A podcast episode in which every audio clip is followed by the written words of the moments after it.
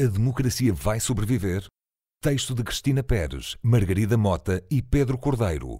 Lido por Joana Nabais. Demagogos, populistas, extremistas. Pós-verdade, factos alternativos, desconfiança dos políticos. Eis as ameaças que pesam sobre a democracia liberal, a tal que num período entre há 30 e 25 anos parecia rumar à conquista do mundo. Certo? Talvez não. A pós-verdade não é necessariamente má, afirma ao expresso o académico americano Steve Fuller, professor de Ciências Sociais na Universidade de Warwick, autor de Post-Truth Knowledge as a Power Game, Anthem 2018, compreende os receios de hoje relativos ao efeito da desinformação, mormente via redes sociais, sobre os processos democráticos, mas vê-los como dores de crescimento de uma nova forma de democracia. Com o aumento da educação e do acesso à internet, há mais fontes de informação e isso ajuda ao processo de democratização. Se queremos mais democracia, é de esperar que aceitemos que se questionem as autoridades estabelecidas. Levanta imensos problemas, mas sobretudo às elites, àqueles que no passado eram fontes de conhecimento reconhecidas, diz Fuller durante uma conferência sobre inteligência artificial no Instituto de Ciências Sociais da Universidade de Lisboa. Reconhece que há muito mais material na internet e que pode ser usado para minar a democracia. Mas não crê que as pessoas olhem para ele cegamente e julga que há mais risco de esse material aprofundar crenças já estabelecidas no efeito conhecido como bolha de filtro do que propriamente para espalhar persuasão geral sobre algo que é falso. Podemos estar num período de transição mas à medida que se vai percebendo como a informação é propagada, é possível consumi-la com espírito crítico, acrescenta. Comenta que os que tiverem más intenções não precisam sequer de grande sofisticação. Os maiores ataques às democracias têm vindo da Rússia, que não é o país mais avançado do mundo em muitos outros aspectos e cujos hackers podem causar danos a nível global, sem precisarem sequer de ser diretamente comandados por Vladimir Putin. Fuller preocupa-se com a desresponsabilização das redes sociais pelos conteúdos que nelas circulam. O problema do Facebook é afirmar-se como plataforma neutra. Futuramente, terá de decidir o que é ou não apropriado, o que é ou não falso, e não me parece que esteja preparado para isso. Insiste, porém, que é mais democrático haver produtores e consumidores de informação em números semelhantes, ao passo que outrora havia poucos emissores para muitos receptores e estes não tinham possibilidade de dar feedback. Ora, o fluxo de informação deve ser livre. Quando o centro se esvazia. Há um risco para a democracia quando se constroem identidades muito fortes e todo o sistema tende para a polarização. Alerta em declarações ao Expresso a politóloga holandesa Catherine Davry. Impressionada com dados que indicam que nos Estados Unidos um apoiante do Partido Democrata confia mais num criminoso do que em alguém do Partido Republicano ou vice-versa, vê nesta falta de confiança que as redes sociais alimentam um obstáculo a qualquer compromisso que permita aos países avançar. Exemplifica com as tensões que o processo de saída da União Europeia tem criado no Reino Unido, com subsequente degradação do discurso público e falsidades propaladas de ambos os lados. Especialista em euroceticismo, Davry indica os vetos cruzados como impedimento a que os cidadãos consigam perceber o bem que a União Europeia lhes faz. Isso muitas vezes não se vê, afirma, citando pesquisas que sugerem que os partidos nacionais não falam muito do contributo da União Europeia, porque isso seria assumirem que não são tão poderosos. Recorda que a maioria das forças políticas europeias nasceu a nível nacional, de fricções sociais e económicas, não centradas na pertença ou não a um projeto comum. A seu ver, a única forma de a União Europeia amadurecer é debater-se a si mesma, se a maioria dos seus 500 mil cidadãos se sente oriundo do país onde vive ou onde nasceu e não cidadão da União Europeia, tal deve-se à falta de cariz emocional desta última. Vê-se a União Europeia como algo com quem se tem uma boa transação. Aceita-se se de lá vierem coisas boas, mas a cada coisa má vem logo a tentação de deitar tudo fora. E aí é preciso refletir Queremos mesmo tornar-nos nos paus mandados da Rússia, da China ou dos Estados Unidos? aponta como um momento crítico para a democracia na União Europeia a crise do euro. Os ralhetes de Bruxelas às opções democráticas dos países, sobretudo dos intervencionados. Frisa, porém, que desde então vários partidos do Centrão ganharam eleições, em Portugal, Áustria e Dinamarca, por exemplo, e nota que os populistas definem-se mais por aquilo a que se opõem, sendo anti-imigração, anticapitalistas ou anti-União Europeia, em vez de serem a favor de algo. E o povo quer é ver os políticos a fornecerem soluções, razão pela qual muitos demagogos, ao chegarem ao poder, caem antes do fim do mandato. Direitos dos androides? Se Davry fala da democracia representativa, Fuller considera em transição para a democracia direta e acha que isso é bom. A democracia representativa é, na melhor das hipóteses, o último nível do paternalismo. O estudioso americano não sabe dizer como será isso viável à escala de um país ou mais, mas é para aí que o mundo vai. Há visões que se dividem entre, por exemplo, pensar que Trump é uma aberração e que quando ele se for embora volta tudo ao normal, ou pensar que isto é o novo normal. Tendo a acreditar na segunda, afirma. Fuller admite que, embora a maioria das pessoas não veja no processamento de dados e na inteligência artificial ameaças à democracia, as diferenças no acesso à informação possam criar novas tensões. Tal como o marxismo nasceu em reação à Revolução Industrial, podemos assistir a uma reação ao fato de o capitalismo não ter libertado toda a gente. A outra vertente da transformação tecnológica com grande impacto na forma como somos governados, prognostica, será a nível do trabalho. As máquinas já substituem muita gente em empregos administrativos médios, incluindo tarefas de alguns médicos e advogados, afirma Fuller, para quem o destino do ser humano é passar a ser o valor acrescentado à máquina. Hoje podemos comprar uma mesa do IKEA, barata e produzida em série, ou uma bonita mesa sem igual que só um artesão sabe fazer, ilustra mas o docente tem visões mais desafiadoras no que diz respeito à presença da tecnologia nas nossas vidas a curto e médio prazo. A questão dos direitos dos androides e máquinas vai colocar-se antevê. Não vão tomar conta do mundo. Descansa os que tiverem visões distópicas de uma humanidade escrava. Mas à medida que se integram na nossa vida e confiamos cada vez mais no juízo de robôs e outros aparelhos, os humanos tenderão a vê-los cada vez mais como iguais. Fala da assistência a pessoas idosas e incapacitadas como campo onde esse avanço vai dar-se mais depressa. Se calhar um dia acontece com as máquinas o que aconteceu com as raças, torna-se inaceitável discriminar. Água mole em pedra dura.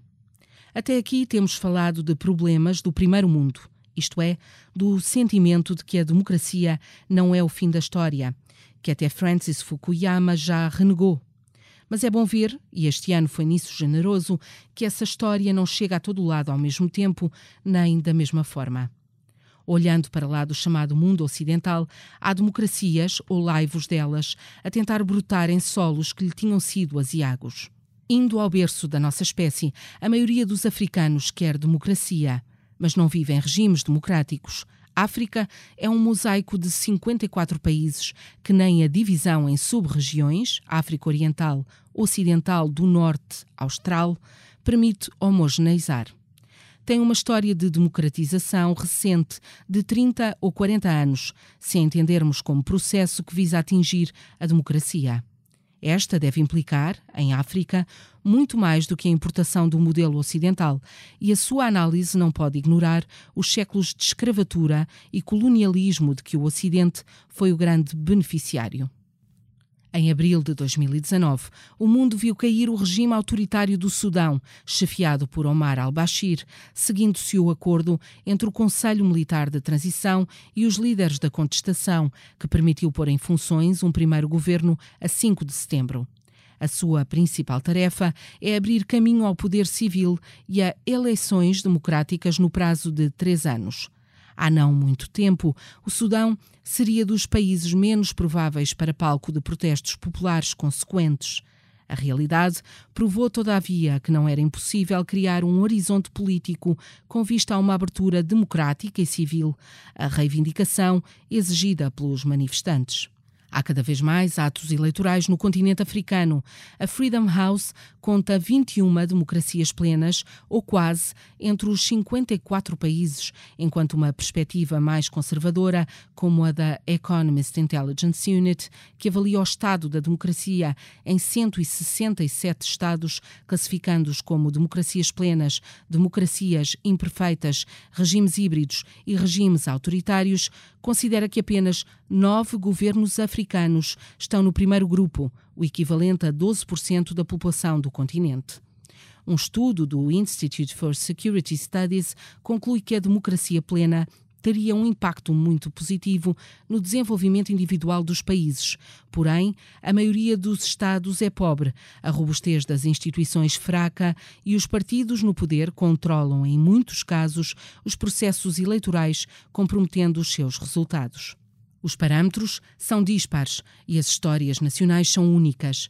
Depois de uma transição presidencial considerada democrática por todos os países, a Zâmbia acaba de legalizar a produção de marijuana para exportação para fins medicinais, ao mesmo tempo que pretende expulsar o embaixador dos Estados Unidos no país por defender os direitos de um casal homossexual condenado a 15 anos de prisão. Yoweri Museveni, liderou a libertação do Uganda, mas perpetua-se no poder há décadas com uma mão cada vez mais pesada sobre a oposição e os direitos cívicos dos cidadãos. Porém, é o país de África mais aberto ao acolhimento de migrantes numa região, Grandes Lagos, flagelada por conflitos endémicos. Mesmo países como a África do Sul que beneficiam de uma Constituição e de instituições democráticas sólidas e propositadamente projetadas para avançarem para longe do passado de abuso de que foram objeto pelo regime de apartheid extinto em 1994, vêem-se enredados em situações de captura do Estado por grupos económicos que foram favorecidos pela conivência do ex-presidente Jacob Zuma, entretanto deposto. Ao contrário do que é muitas vezes defendido, os países têm os seus mecanismos internos e a capacidade de forjar alianças para o desenvolvimento. A crescente influência da China e, mais recentemente, da Rússia no continente preocupa parceiros tradicionais que equivalem ainda em muitos casos às zonas de influência pós-coloniais. O desafio do continente é o crescimento da sua população que terá duplicado em 2050 relativamente ao presente, para 2.400 milhões de habitantes, metade dos quais com menos de 25 anos, segundo projeções das Nações Unidas. Em 2018, 60% desses jovens estavam desempregados. O gigante chinês. Na Ásia, a democracia é ainda na esmagadora maioria dos países um projeto. No supracitado índice Economist de 2018, a maior parte dos países asiáticos integra o bloco dos regimes autoritários. Um caso extremo é a Coreia do Norte, país hermético, apostado na autossuficiência económica e liderado desde há 70 anos por uma mesma família, os Kim, ao estilo de uma república dinástica em que o poder vai passando de pai para filho. No polo oposto estão exceções como o Japão, a Coreia do Sul ou a Índia, com democracias consolidadas e funcionais, ainda que posicionados no grupo das democracias imperfeitas, onde está também Portugal, com nota baixa no critério da participação política.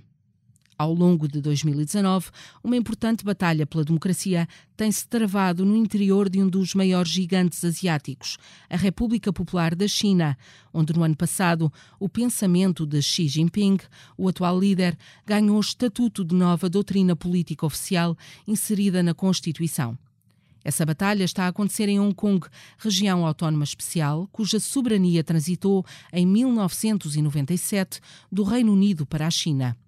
Protestos populares de massas, que chegaram a envolver 2 milhões de pessoas, estão nas ruas desde 9 de junho, sem indícios de que o fim esteja para breve. Expultada inicialmente pela contestação a uma polémica nova lei da extradição, que os locais sentiam como o estender do braço autoritário de Pequim sobre a autonomia de que ainda gozam, a contestação evoluiu no sentido de reivindicações mais políticas Entre as exigências que os incansáveis manifestantes querem ver concretizadas a curto prazo para saírem das ruas está a eleição do chefe do governo local por sufrágio direto e universal, o que não acontece atualmente. A longo prazo está em causa a manutenção das liberdades de que hoje usufruem e que não são possíveis na China continental na secreta esperança de que, chegados a 2047, fim do período de transição de 50 anos, tenha germinado na China a semente democrática que em Hong Kong tanto querem preservar. Tão ou mais persistentes do que os habitantes de Hong Kong, este ano, só os argelinos que têm saído às ruas todas as sextas-feiras desde 22 de fevereiro.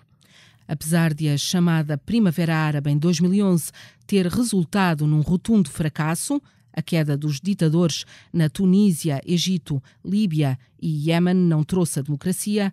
Na Argélia, o povo parece apostado em repetir a fórmula. Já conseguiram impedir que o presidente Abdelaziz Bouteflika, que vive preso a uma cadeira de rodas, se recandidatasse a um quinto mandato, mas insistem numa total substituição do regime, uma verdadeira revolução. Os pedidos de fim de regime fazem-se ouvir noutros países árabes, como o Líbano e a Jordânia, onde queixas relativas à qualidade de vida das populações e à corrupção que dominam o aparelho do Estado têm levado milhares às ruas. Noutras latitudes, o povo também protesta. Irão, Iraque, Chile, Bolívia ou Equador seja por motivos domésticos, seja por causas transversais, como a mudança climática. Se a lição das décadas que vivemos desde o fim da Guerra Fria é que a história teima em não acabar, seja nos locais onde julgamos a democracia indestrutível, seja onde não imaginávamos que pudesse germinar.